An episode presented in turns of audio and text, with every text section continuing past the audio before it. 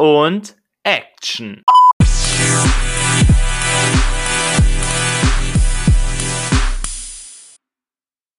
Ich habe mir für euch Star Wars Episode 9 oder Star Wars der Aufstieg Skywalkers angeschaut. Und wie ich zu dem Film stehe, möchte ich jetzt einmal sagen.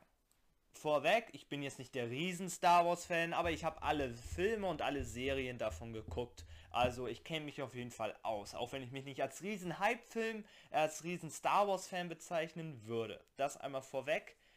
Ja, wie ist der Film? Ich kann vorweg schon mal als geschlossenes Fazit sagen, es ist für mich leider der schwächste Star Wars Film aus der neuen Trilogie, aus der Sequel-Trilogie und einer der schwächsten insgesamt in der Reihe. Woran das liegt, möchte ich gleich einmal sagen.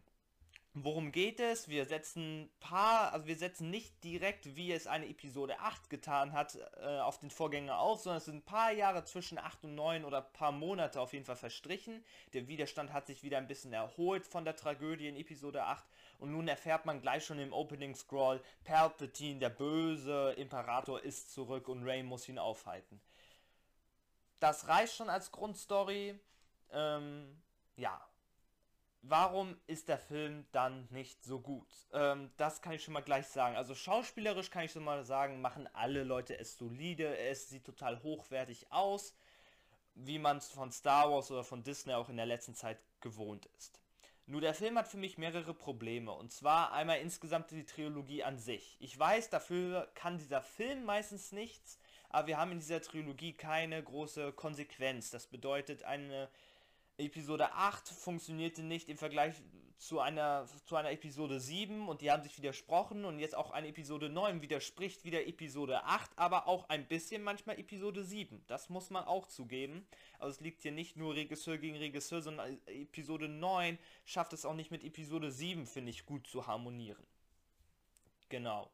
Und auch wenn viele Leute jetzt sagen, vielleicht war es Episode 8, weshalb jetzt Episode 9 nicht gerade der stärkste Film wird, finde ich nein. Man muss jeden Film für sich selber bewerten und ich finde Episode 9 hat eben Schwächen in der Geschichte für die gesamte Trilogie. Es ist das Finale einer Trilogie und somit muss auch dieser Star Wars Film eine komplette Sage abschließen. Natürlich ist da extrem viel Druck drauf, aber da kann ich ja nicht sagen, der, den Film verteidigen und sagen, der Film ist jetzt nicht so gut, weil Episode 8 ihm keine Chance gegeben hat. Das finde ich nicht. Ich finde Episode 8 ist ein Film, da ist ein Ende und man könnte jetzt alles aus Episode 9 noch rausholen.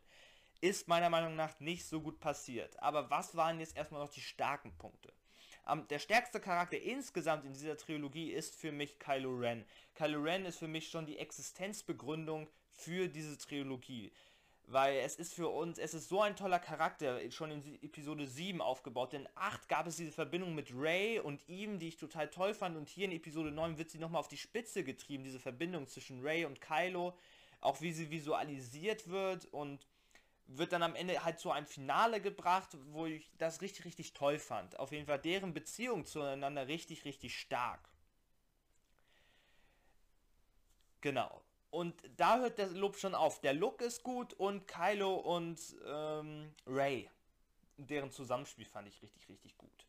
Leider ist das andere einfach nur mau. Ich finde die Geschichte nicht sehr, sehr stark. Wir reisen von Planet zu Planet und wir haben so unterschiedliche Kapitel in den Filmen. Und so fühlte sich das nicht an wie ein organischer Film, der sich langsam aufbaut, sondern wie eine Schnitzeljagd durchs Universum, wo alles extrem konstruiert ist. Sie sitzen genau gerade da, wo sie hin müssen oder sie sind oder es passiert genau ein Ereignis das da, wo sie gerade sind. Es ist alles so konstruiert und so durchgehetzt. Man wird durch die gesamte erste Hälfte des Films gehetzt als Zuschauer. Ereignisse überschlagen sich und wirken alle so konstruiert wie in, ein, wie in der Geschichte eines Videospiels, dass ich finde, das ist, hat nichts mehr mit schönem Storytelling zu tun, wie es ein Star Wars getan hat.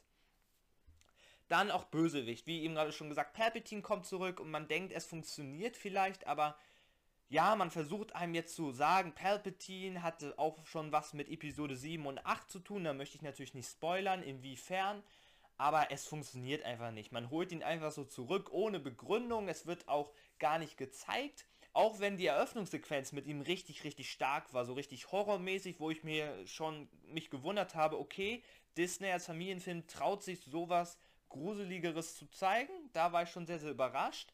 Aber hinten hinaus kommt er erstmal in der ganzen nächsten Hälfte gar nicht vor. Am Ende denkt man, man erfährt etwas über ihn und über seine Rückkehr. Passiert gar nichts. Dazu muss man sich wahrscheinlich dann wieder Bücher oder Comics holen was überhaupt nicht funktioniert. Meiner Meinung nach, ein Film sollte für sich stehen, ohne dass man Zusatzmaterial verstehen, äh, lesen muss, um den Film zu verstehen. Und das Finale mit ihm, der Showdown, ist dann so überzogen, so unemotional meiner Meinung nach. Und dann versucht man aber emotional zu werden, aber es funktioniert nicht.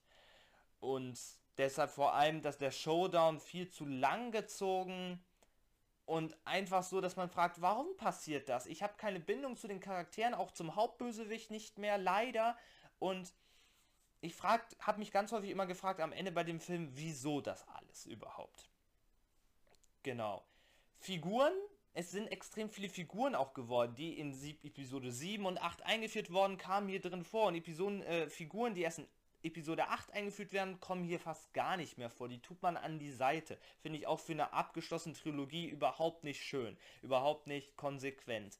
Dann haben wir andere Figuren, die ganz anders handeln als in einer Episode 8 und in einer Episode 7, wo man sich fragt, wo ist deren Sinneswandel? Warum agieren die jetzt anders als davor? Das hätte ich gerne begründet und dann wird das einfach mit einem Satz nur erklärt. Das ist mir definitiv zu wenig. Gerade eben, weil der Film auch so durchhetzt durch seine Ereignisse. Genau.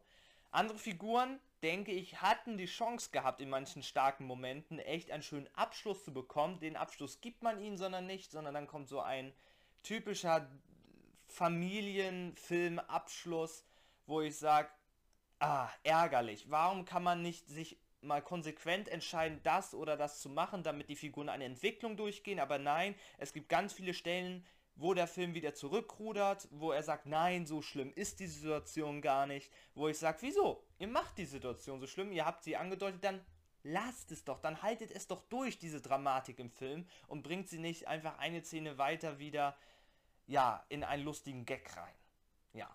Deshalb insgesamt muss ich echt sagen, ich habe wenig Positives erzählen. Der Film sieht gut aus. Ich finde die Lichtschwertkämpfe richtig stark. Einer der besten in der gesamten Star Wars äh, Saga, finde ich, ist in diesem Film hier drin.